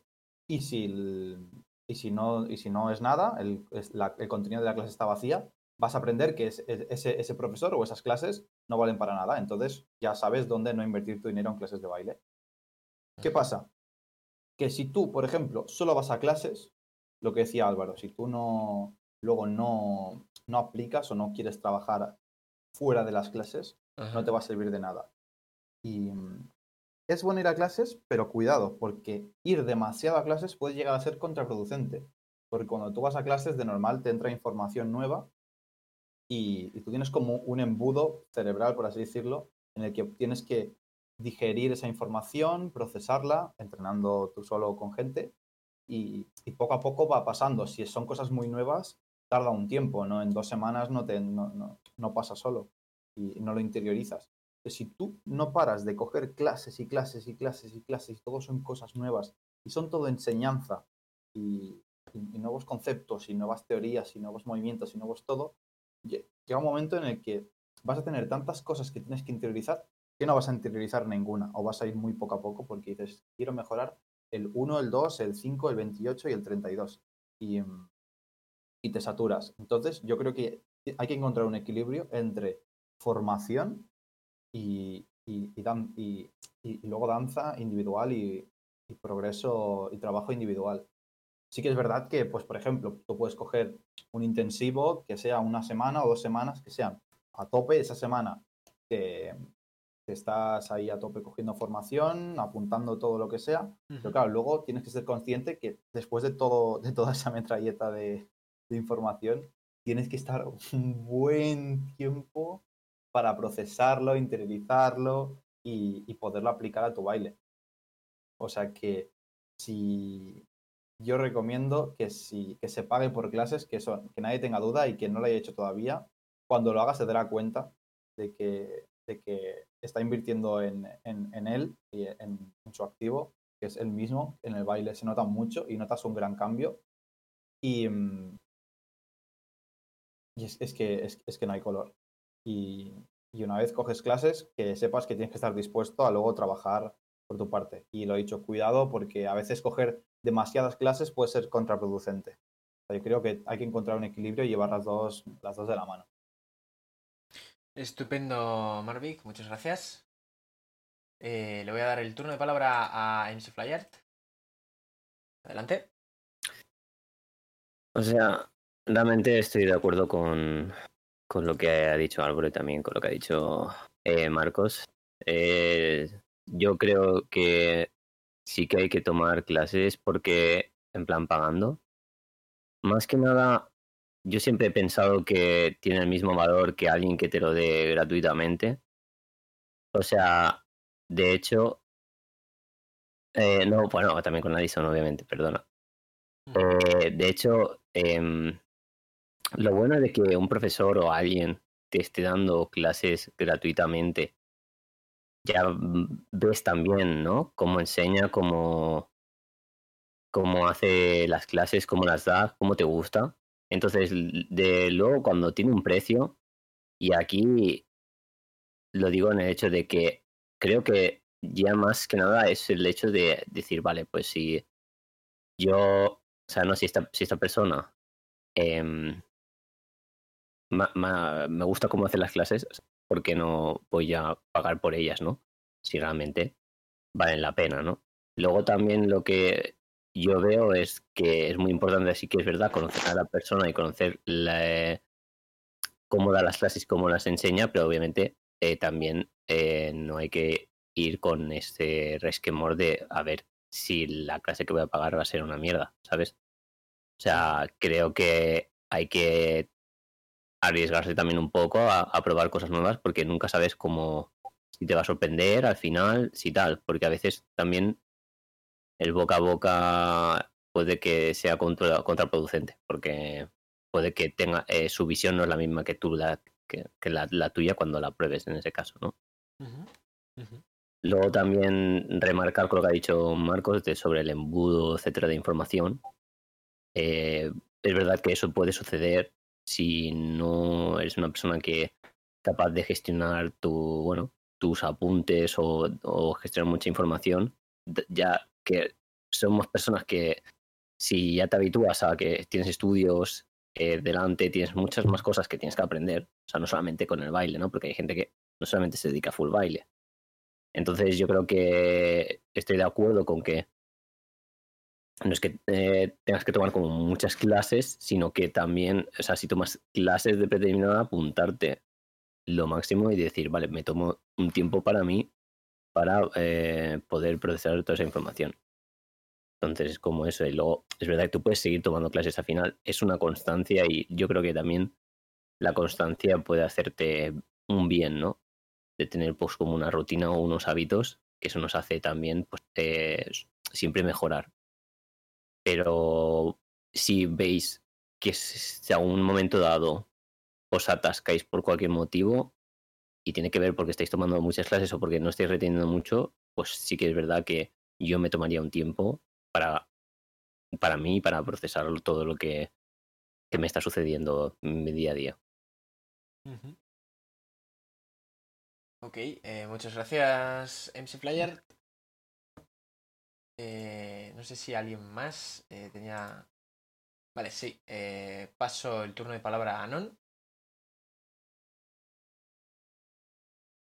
Bien, en cuanto a este tema, yo creo que, como vienen diciendo, porque vienen diciendo un montón de cosas y también estoy asimilando esa información, en, en cuanto a este tema, ambas cosas son importantes, como se dijo, pero al mismo tiempo es importante que estén las dos cosas.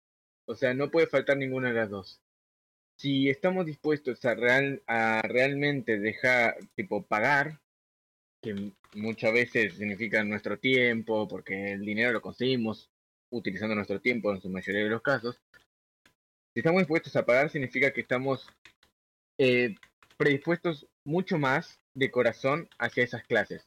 Puede pasar varias veces que cuando las clases son gratuitas la gente no lo suele valorar, pero cuando tenemos que pagarlo, realmente estamos dando una parte de nosotros y es un intercambio cuando las clases se vuelven un intercambio, donde yo tengo que dar una parte de mí para que, y, la otra persona va a dar su información a cambio, es cuando estamos más predispuestos a absorber toda esa información.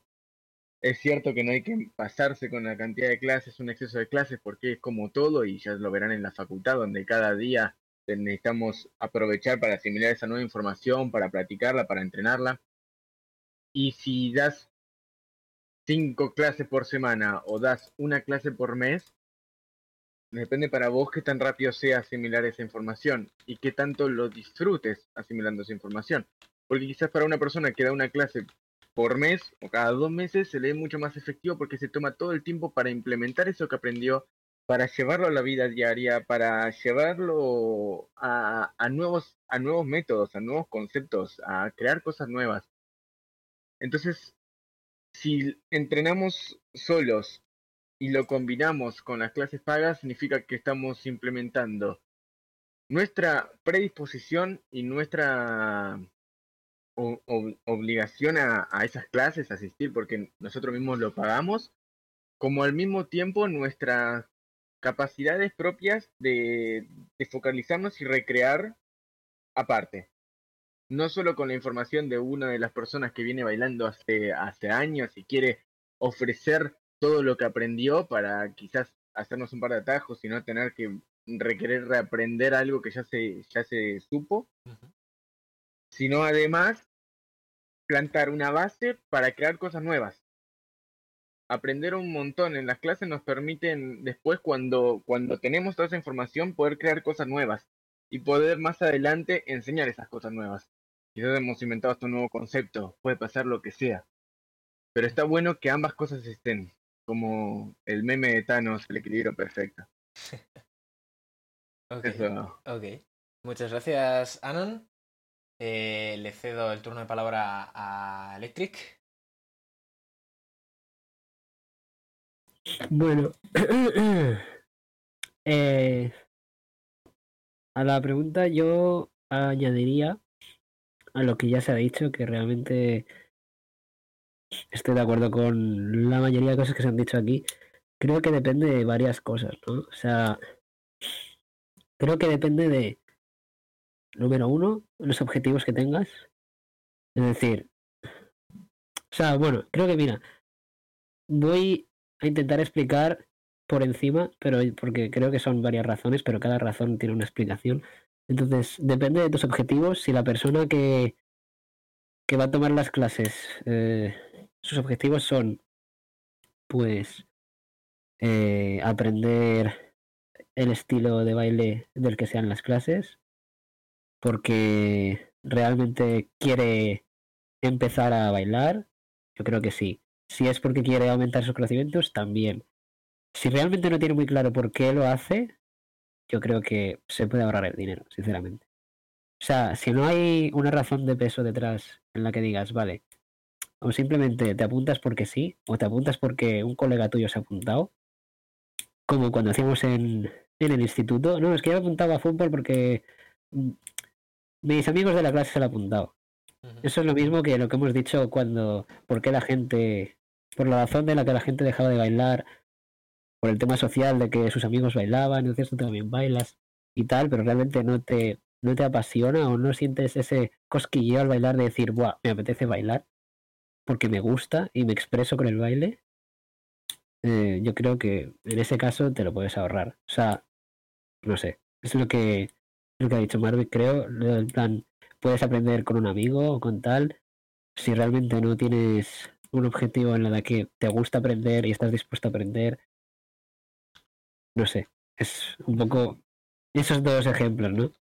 Luego yo creo que también depende, eso ya hablo de en plan, gente que ya se toma un poco el baile, no de manera profesional, porque hay un trecho muy grande, pero ya de manera seria, ¿no?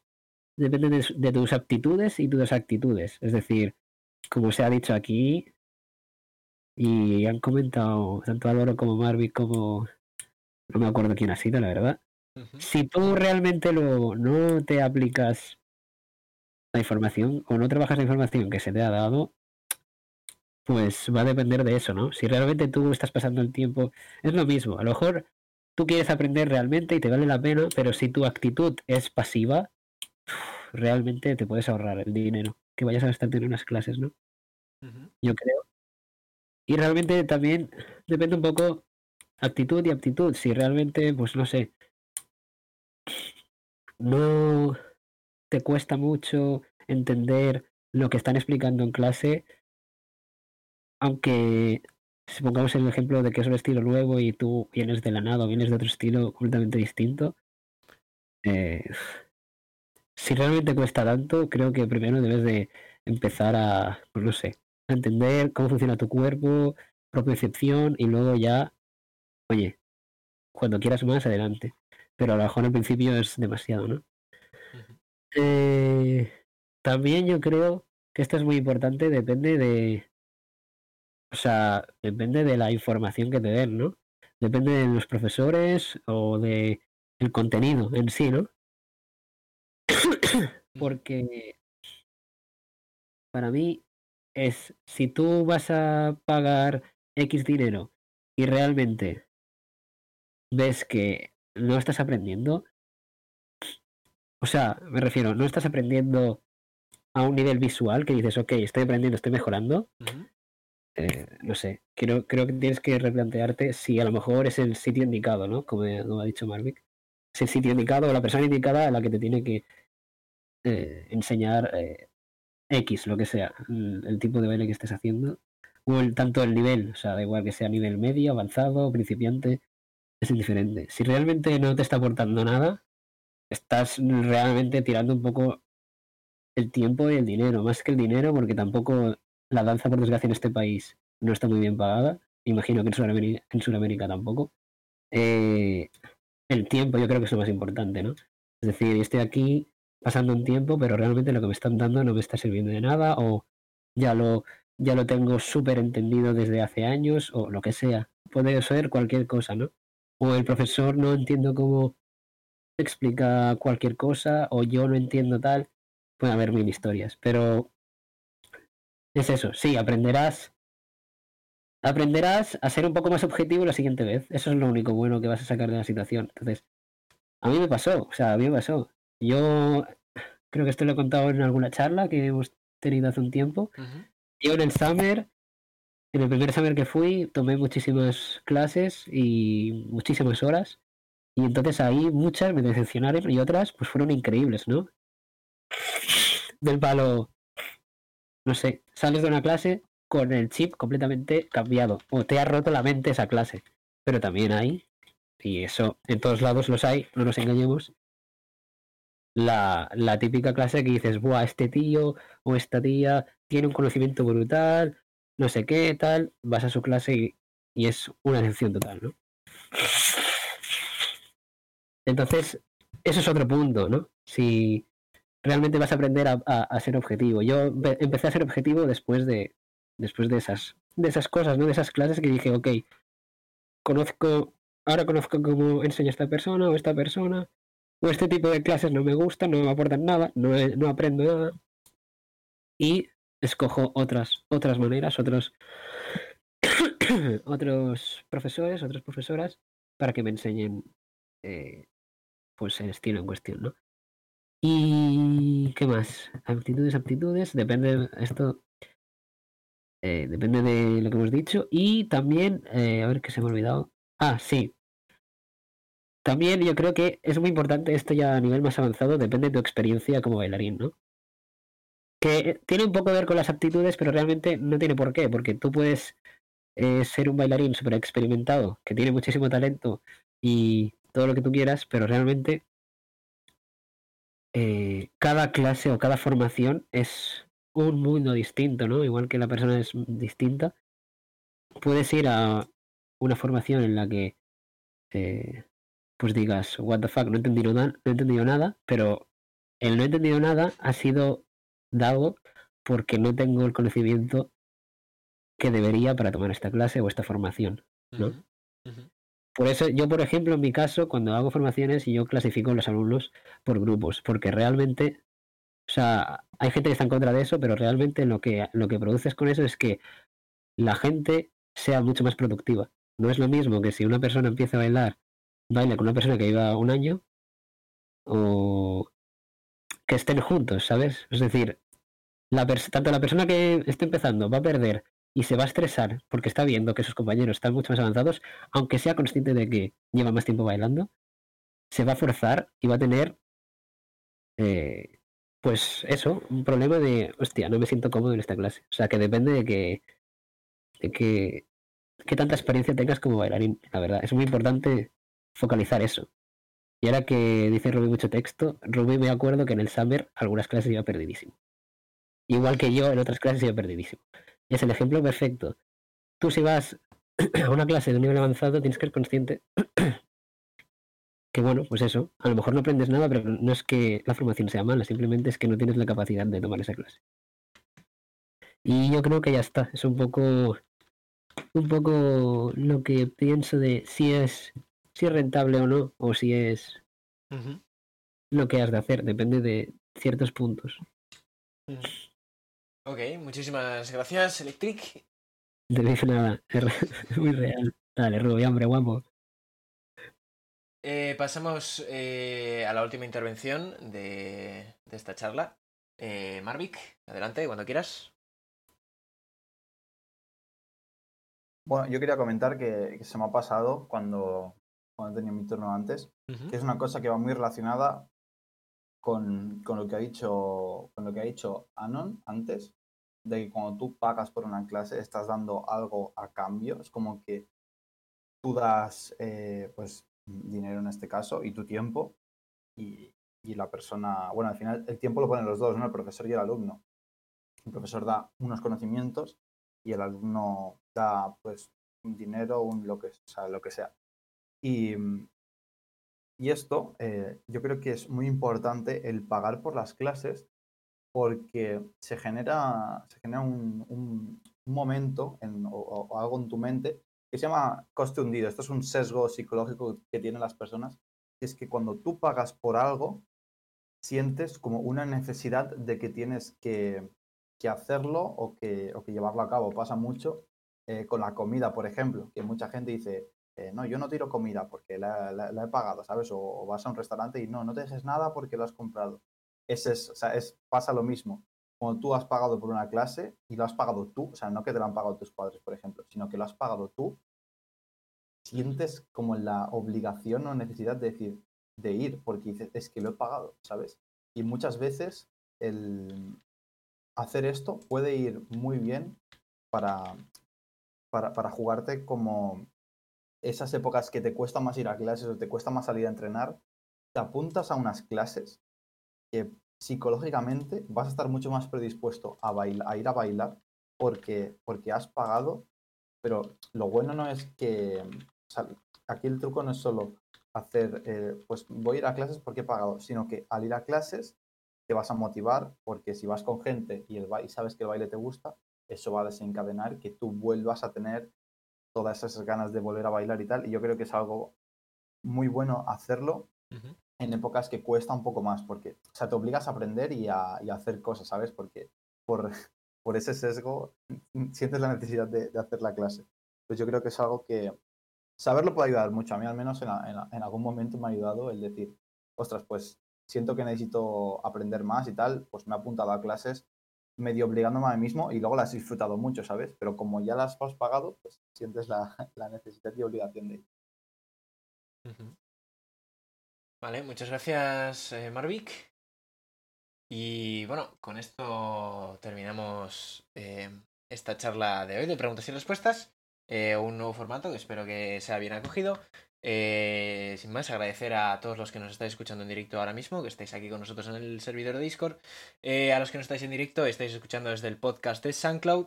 Eh, muchas gracias por escuchar esta charla. Tenéis muchas más charlas en, en nuestro SoundCloud. Podéis seguirnos en nuestras redes sociales, como son Instagram, a- arroba LTDK Talks, y en SoundCloud también, LTDK Talks o Let's Talk Dance Knowledge. Y eh, no os olvidéis de meteros en nuestro servidor de Discord para eh, más charlas. Y en nuestro Instagram tenéis todo el contenido que subimos eh, diariamente. Así que esto es todo. Yo soy Tommy y esto es LTDK Talks.